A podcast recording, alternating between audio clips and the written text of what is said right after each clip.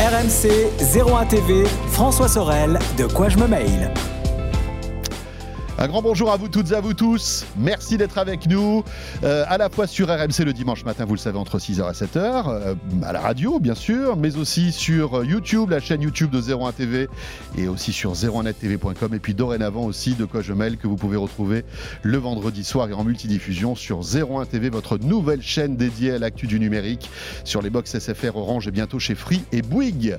Euh, alors au menu de ce de quoi je me mail, eh bien ce sera le club de la presse Haïti avec eh bien nos invités que vous connaissez, Jean-Sébastien Zanqui et Emmanuel Paquette. Et puis je vous rappelle qu'à tout moment, vous pouvez réagir au contenu de De quoi je me mail sur la page Facebook de De quoi je me mail et avec le hashtag DQJMM sur Twitter. Merci d'être là et bienvenue.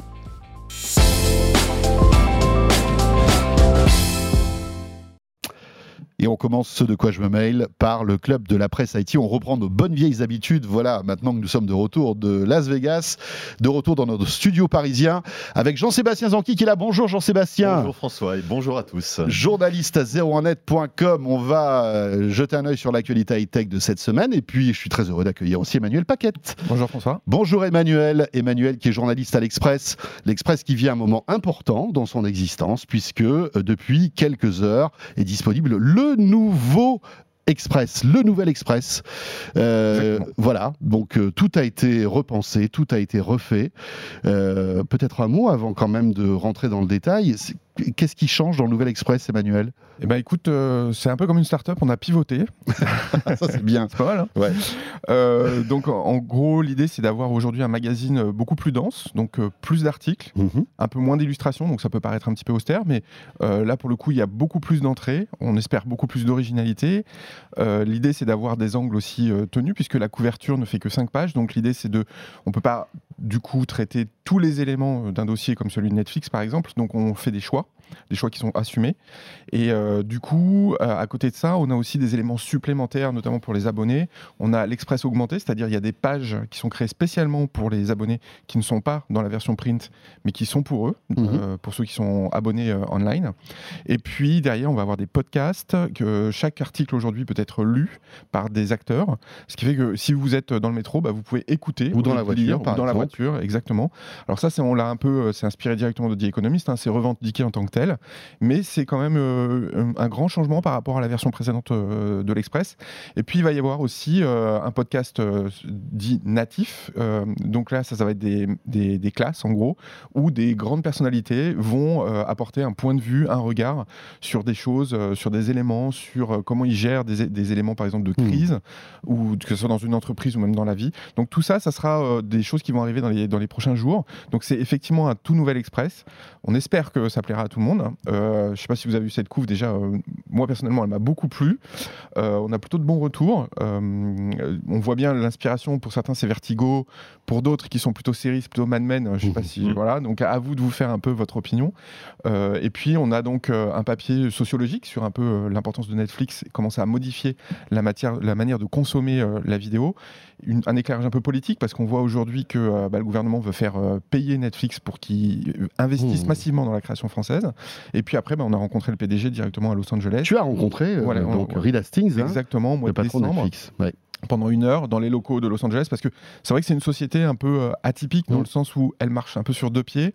Elle a un pied dans la Silicon Valley qui est le Où là, c'est la social. partie tech, hein, on va la dire. partie tech, exactement, Voilà. donc à Los Gatos. Et puis l'autre, bah, c'est à Los Angeles, là où il y a les studios. Et les là, paillettes et les strass. voilà, exactement, exactement. Et c'est assez rare d'avoir une, une société euh, ancienne économie, nouvelle économie à la fois. Donc euh, Mhm. c'est un peu atypique dans le paysage euh, des grandes sociétés, de, des, des GAFA et compagnie. Alors avec euh, évidemment Jean-Sébastien Zanqui, on s'est empressé de lire tout ça parce que Netflix nous passionne, hein, bien évidemment. Évidemment. On va parler de Disney Plus d'ailleurs dans une minute puisqu'il y a des chiffres assez impressionnants Oui. de la part de Disney Plus. Mais euh, que dire, Reed Hastings Euh, Bon, déjà, on apprend un, un chiffre assez impressionnant quasi 7 millions d'abonnés à Netflix en France. Oui, 6,7 millions, Ouais. effectivement. Donc ça fait, Impressionnant. ça euh, fait 10% de la population française en fait. Voilà, Ouais. et en Et foyer, alors. d'abonnés. euh, Et encore en voilà. plus, il y a les, Après, il y a les les partages, multi-comptes, les partages de Exactement, comptes. voilà, c'est et euh, ça, il donne pas vraiment le chiffre. Oui, j'imagine. Mais euh, effectivement, euh, avec les multi-comptes, alors il y a des chiffres qui circulent 12 millions, 13 millions, Mm. donc c'est difficile de savoir. Ce Mais donc l'impact est encore plus important, Bien sûr.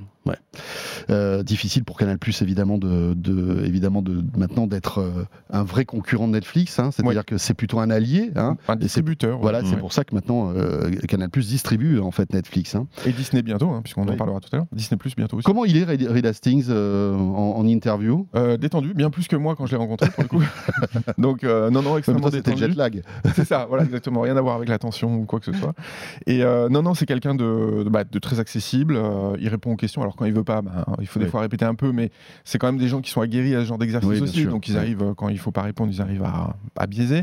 Mais donc, euh, non, vraiment accessible. euh, une heure d'interview. J'ai pu aller euh, déjeuner après tout en haut de, de la tour dans laquelle ils sont installés.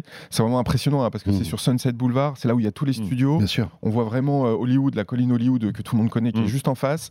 Donc on se dit, on est vraiment dans une major du cinéma et surtout à l'accueil, dès qu'on arrive, il y a tout, il y a toutes les petites statuettes, les Oscars hein, Oui. qui ont été gagnés, la Mostra de Venise qui a été gagnée par Roma aussi, par exemple. Donc il y a toutes ces statuettes. Alors il en manque certaines. hein, la Palme d'Or, par exemple, de Cannes n'y est pas. Ouais. Voilà, donc ça c'est un des sujets qu'on a pu aborder dans l'interview.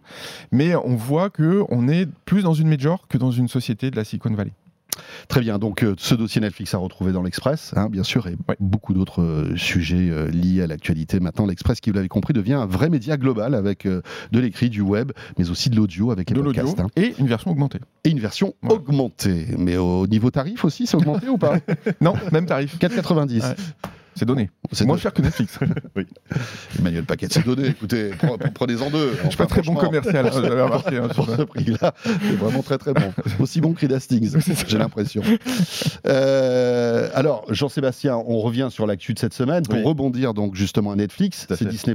Disney Plus, ouais, qui a été lancé donc le 12 novembre dernier aux États-Unis, et euh, on peut dire que c'est quand même un carton euh, assez monumental puisque euh, Disney Plus, l'application aurait été téléchargée euh, 30, mi- euh, 30 millions de fois euh, sur les stores euh, de boutiques, enfin les boutiques d'applications d'Apple et de et de, de Google. Euh, c'est vraiment impressionnant et c'est même deux fois plus que le second, qui est TikTok, qui est pourtant une application qui est en plein Qui boom. est très populaire. Voilà, mais ça fait deux fois plus que, que le second. C'est le cabinet Sensor Tower, qui est un cabinet d'analyse qui, qui estime, qui estime ces téléchargements et qui estime aussi un chiffre d'affaires qui serait de 50 millions de dollars dès le premier mois d'exploitation du service de, de SVOD de, de Disney. Donc c'est vraiment impressionnant et ça représente 71% du chiffre d'affaires justement de Netflix sur le même mois. Donc euh, pour un lancement, euh, c'est vraiment euh, impressionnant de la part de Disney. Euh, et donc on vous rappelle effectivement que pour l'instant Disney Plus n'est pas disponible en France. Ils vont arriver le 31 mars prochain et ça sera distribué, comme on le disait, par Canal, distribution exclusive par Canal Plus en France. Sauf en OTT, hein, où là, on pourra, tout le monde pourra s'abonner Voilà. sans passer par Canal+. J'imagine que tu lui as posé la question. Est-ce que Reed Hastings, le patron de Netflix, a peur de Disney+. Bah, sa réponse euh, attendue, hein, c'est pas du tout.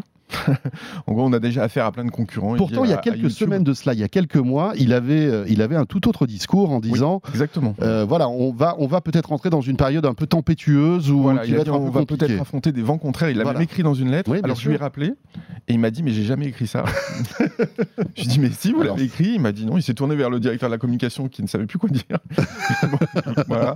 Et donc après il a dit non non mais on est habitué à ce genre de concurrence. On en a depuis longtemps. Donc il- lui pour lui son gros concurrent dont il parle souvent YouTube.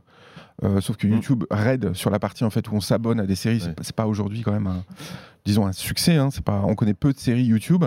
Euh, Facebook. Mais je pense que pour lui, son concurrent, c'est pas trop le, c'est pas trop le, le- le- en fait, on va dire un abonnement payant, c'est plus le temps Ouais, que les gens vont passer sur C'est- une, une c'est plateforme, une plateforme Mm. concurrente en Exactement. fait. Donc ça. ça peut être effectivement un jeu vidéo, ça peut être Fortnite par exemple. Bien sûr. Ça peut être la télévision Mm. linéaire hein, qui constitue encore quand même euh, aujourd'hui un- un- l'essentiel du temps d'attention des spectateurs le soir quand ils Notamment rentrent pour à la le maison. sport, puisqu'il n'y a pas de sport du tout sur Exactement. Netflix en direct. Voilà, euh, le sport et, l'information. Parce que là, c'est deux choses aujourd'hui que Netflix n'adresse pas, donc euh, Ouais, tout à fait. euh, et qui ne veut pas adresser. hein, Mhm. je lui ai reposé la question, il veut vraiment pas ni de sport ni d'information. Euh, donc on voit que bah ils disent oui bah on verra, mais nous. Alors il avait eu une réponse un peu plus intéressante il y a plus longtemps dans la presse américaine, donc pas vis-à-vis de moi, mais et en l'occurrence il avait dit ouais mais faites attention parce que dans les abonnements Disney Plus aux États-Unis, il y a une grande part d'abonnements liés à Verizon qui est Ouais. lié à un contrat avec Disney Plus. Et la question est de savoir combien Verizon reverse à Disney+, Mhm. et ça, on ne sait pas. Donc, euh, il y a quand même une agressivité assez forte de Disney qui s'est placée dans les, dans les mains de Verizon aux États-Unis. Et on verra quand la période de fin de contrat chez les abonnés Ouais. à Verizon va arriver à terme, est-ce qu'ils vont continuer à s'abonner à Disney Plus ou pas? Et puis, il y a eu un autre Alors, encore une fois, là, une petite alerte sur Disney, qui est de dire bah, le Mandalorian, qui était la grande le grand succès quand même, hein, la série à succès qui est sortie mm. sur Disney+, c'est terminé là il y a quelques semaines hein, pour, avec le huitième épisode. Vous savez avec le Baby Yoda là dont on a déjà parlé dans l'émission. Jean-Sébastien adore le Baby Yoda. évidemment. il en a un d'ailleurs chez lui.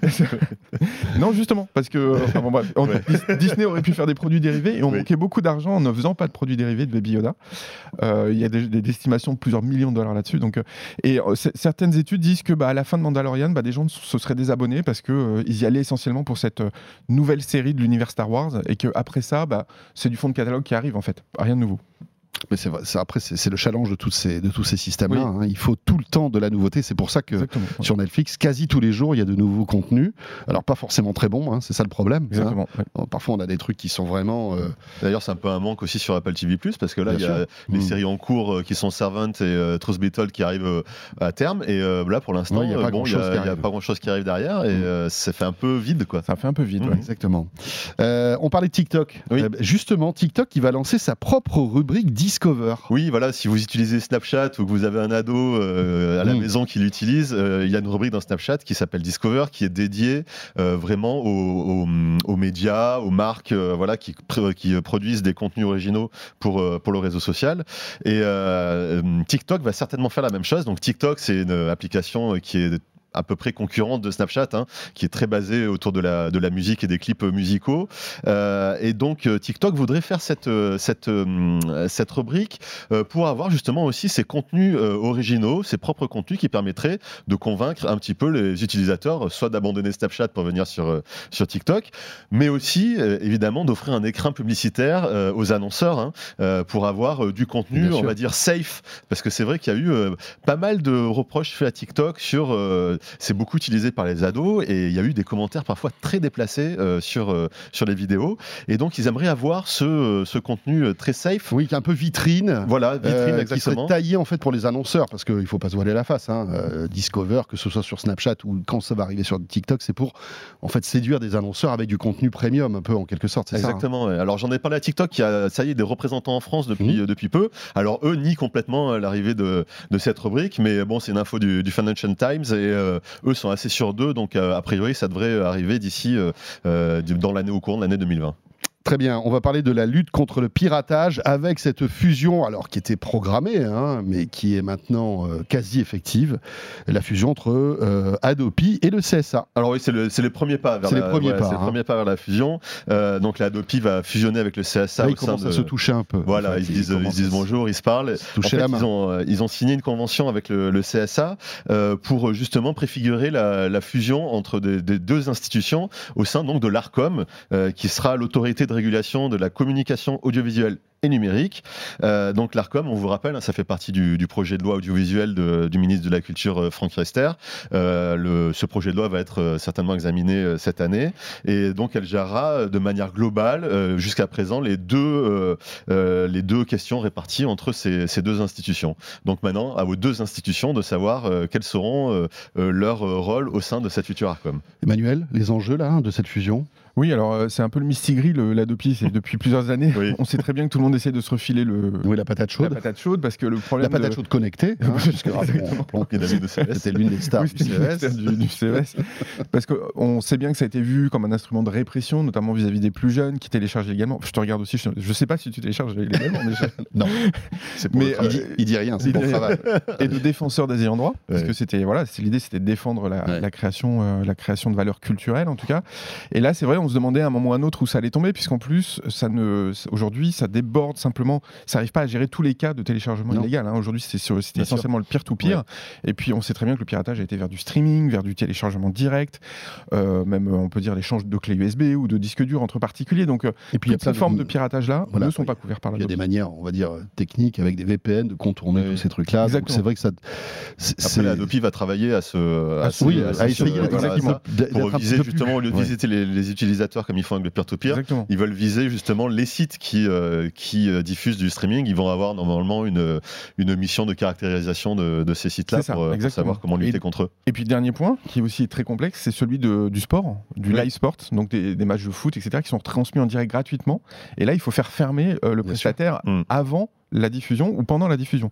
Donc ça demande quand même des réactivités très fortes, des systèmes un peu différents d'une simple téléchargement d'un film. Donc on voit effectivement des missions qui sont en train de se partir un peu dans tous les sens et le CSA qui se greffe là-dessus, donc ça va être compliqué. Hein. J'imagine les gars de la Adopi euh, en attendant les matchs de foot à 21h30 euh, le samedi. Quand on voit l'explosion des, offres IPTV justement illégales, euh, il y a je crois 13 millions d'utilisateurs de ces offres en Europe. il, y a même, des boîtes maintenant qu'on peut acheter. ça c'est un, un, vrai fléau. Hein. On trouve ça à tous les coins de rue. Ah pour, pour 20 euros par an, on a accès à Et c'est beaucoup plus grave que, à mon avis, la Adopi et la fusion avec le CSA. Mais enfin bon, c'est un autre débat. on évoque maintenant les cookies. Oui. Euh, vous savez, ces cookies, c'est ces petits euh, mini-programmes qui s'installent en fait sur votre ordinateur et qui euh, vous traquent en quelque sorte. C'est ça, c'est des mini-fichiers qui sont directement installés sur nos machines par les, par les navigateurs et par les sites justement. Et, surtout les navigateurs, hein, bien sûr, hein, tout à fait, hein, tous les navigateurs et a priori sur tous les sites aussi. c'est quelque chose qui avait été réglementé par le RGPD, donc mhm. qui avait été mis en application en mai 2018. mais on se rend compte que presque deux ans plus tard, c'est un petit peu compliqué pour la gestion de, ces cookies, euh, puisqu'il y a l'université Cornell, qui est une université euh, américaine, qui a analysé 10 euh, 000 sites britanniques pour savoir justement comment étaient gérés ces cookies. Et eh bien, c'est assez catastrophique parce que d'après eux, il y a seulement 10% des sites qui respectent scrupuleusement vraiment les principes du RGPD. Alors, il y a trois principes moteurs de, cette réglementation, qui en gros qu'aucune case ne doit être précochée, donc on ne doit pas proposer par défaut d'installer les cookies. Euh, le rejet euh, de l'installation de ces cookies doit être aussi simple que l'acceptation, c'est-à-dire que les deux boutons accepter ou refuser doivent être au même endroit. Et effectivement, le consentement doit être euh, explicite. On peut pas avoir un gros accepté et un petit refusé. Quoi. Voilà, ça, sauf que c'est vraiment le cas actuellement. C'est-à-dire que quand on regarde les, les pop-up, en général, le bouton refuser est vraiment complètement dans un mm. sous-menu. D'ailleurs, parfois, on peut même pas cliquer dessus. Il est dans un coin. Ouais, ouais mais exactement. Non, mais c'est vraiment. Et d'ailleurs, ils ont, ils ont analysé, ils ont analysé aussi le, les comportements de, de 40 internautes euh, et ils ont vu que dès qu'on mettait le bouton euh, tout refuser euh, qui dans un sous-menu, on va dire, ça augmentait de 23 points le consentement. Donc forcément, c'est mmh. très facile pour le, le tracking publicitaire d'installer ça. donc il y a eu cette première étude qui a été faite par les par l'université et aussi la CNIL a commencé à mettre aussi son, son grain de sel là-dedans en se rendant compte et, également elle aussi qu'il y avait des abus qui avaient été faits de ce côté-là et donc ils veulent justement faire en sorte que et conseiller ces sites là pour que le respect de RGPD euh, soit total et qu'on puisse euh, complètement euh, refuser ces cookies si on en a envie. et il y a notamment un, sondage de l'IFOP commandé par la, par la CNIL qui montrait que 65% des Français ont déjà accepté les cookies alors qu'ils n'étaient pas d'accord mais ils ne savaient pas comment faire tout simplement. Donc on voit qu'il y a un vrai souci là-dessus. Et je pense que 99% des Français ne savent même pas ce que c'est un cookie. Alors c'était très étonnant ah parce que justement dans ce sondage, il y avait 95% des Français qui savaient ce que c'était un cookie. Ah J'étais hyper étonné. Euh, je suis assez euh, dubitatif sur, euh, sur ça, mais manifestement, les, les, gens savent maintenant ce que c'est. Après, savoir à quoi ça sert, et j'espère qu'ils ne confondaient pas que le biscuit. Bah, c'est ça, j'osais pas le dire. Voilà.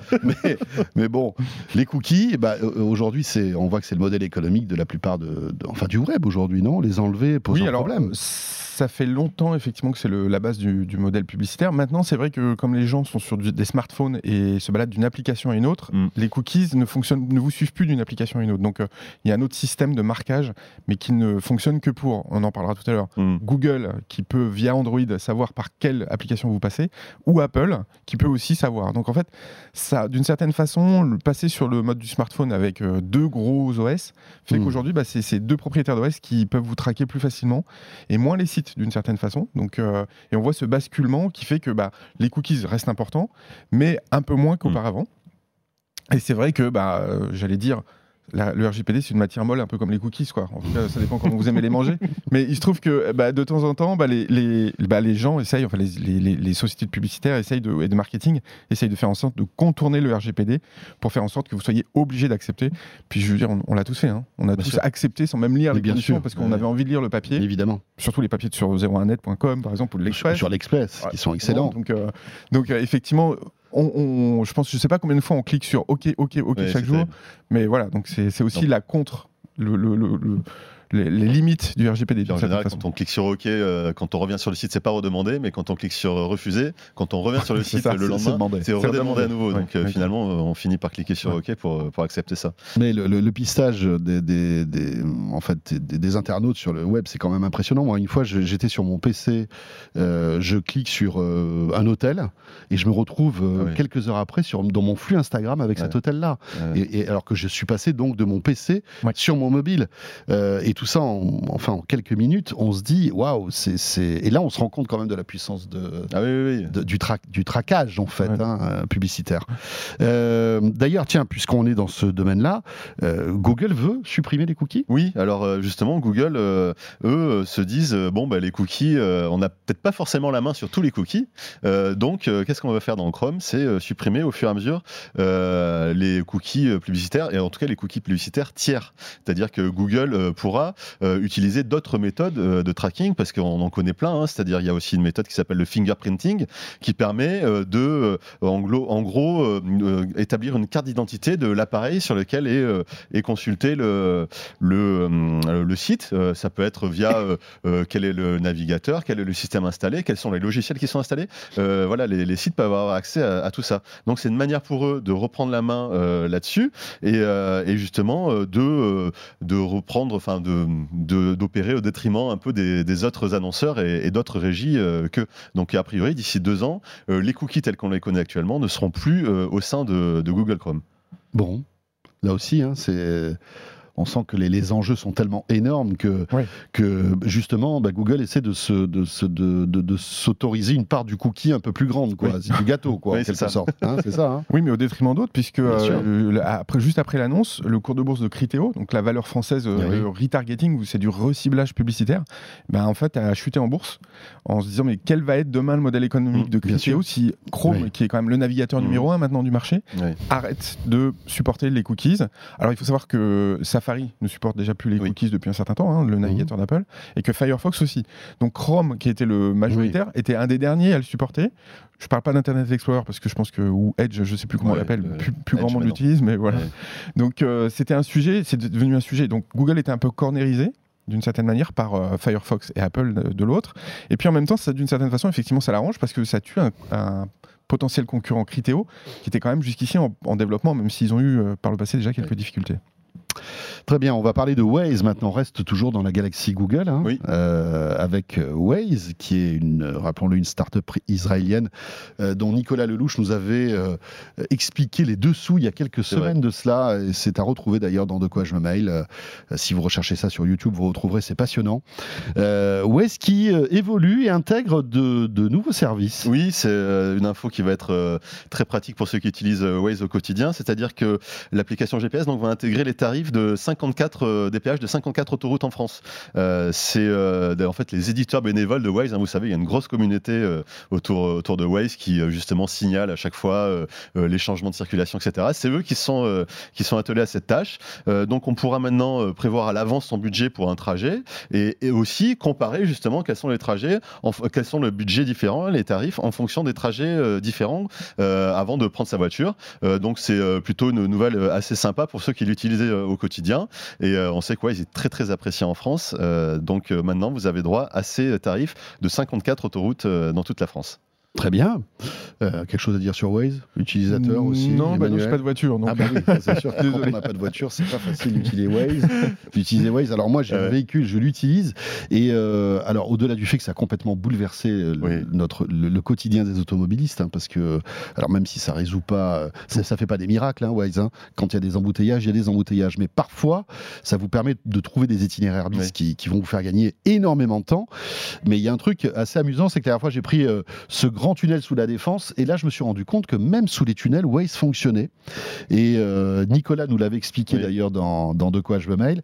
Euh, en fait, Waze est en train de faire des expérimentations en installant des, des beacons en fait Mhm. dans les tunnels pour qu'on ne perde pas le signal GPS et pour que le Bluetooth en fait prenne le relais euh, bah, lorsque vous êtes dans une zone où il n'y a pas Ouais. de GPS. Ce qui fait que malgré tout, vous êtes toujours guidé. Ce qui est très intéressant lorsque vous êtes dans des longs tunnels où vous avez plusieurs embranchements. Oui. Parce que c'est vrai que quand on, a l'habitude de suivre Waze et qu'on se retrouve dans un tunnel et que là d'un coup il n'y a plus rien et que vous savez pas où aller, c'est vraiment embêtant. Et donc là, voilà, avec ces beacons, maintenant on arrive vraiment à savoir où on doit aller. Et c'est une vraie petite révolution. Alors ils testent ça sur ce grand tunnel, peut-être après pour le généraliser. Et en plus, ils parlent d'un système ouvert, c'est-à-dire que d'autres systèmes concurrents pourraient aussi bénéficier de cette euh, infrastructure technique. Sauf que c'est plus compliqué que ça, visiblement. C'est pas si ouvert que ça, me disait mmh. Nicolas Lelouch. Mais je vous invite vraiment à, retrouver cette, euh, cette intervention dans De quoi je C'était hyper intéressant. Emmanuel, bonne chance au Nouvel Express, bah, sincèrement. voilà, euh, avec cette interview de Reed Hastings euh, a découvert qu'Emmanuel a réalisé le Nouvel Express donc dans les kiosques et aussi sur le web. Et puis euh, Jean-Sébastien, on se retrouve bien sûr la semaine prochaine avec plaisir. le club de la presse Haïti. Et eh bien voilà, ce de quoi je me mêle est terminé. On se retrouve bien sûr euh, la semaine prochaine, le vendredi, à la fois sur 01 TV sur les box, mais aussi sur YouTube, sur la, chaîne YouTube 01 TV, sur 01nettv.com et le dimanche matin à la radio. Merci de nous suivre en tout cas et à très bientôt. De quoi je me mail sur RMC et 01 TV.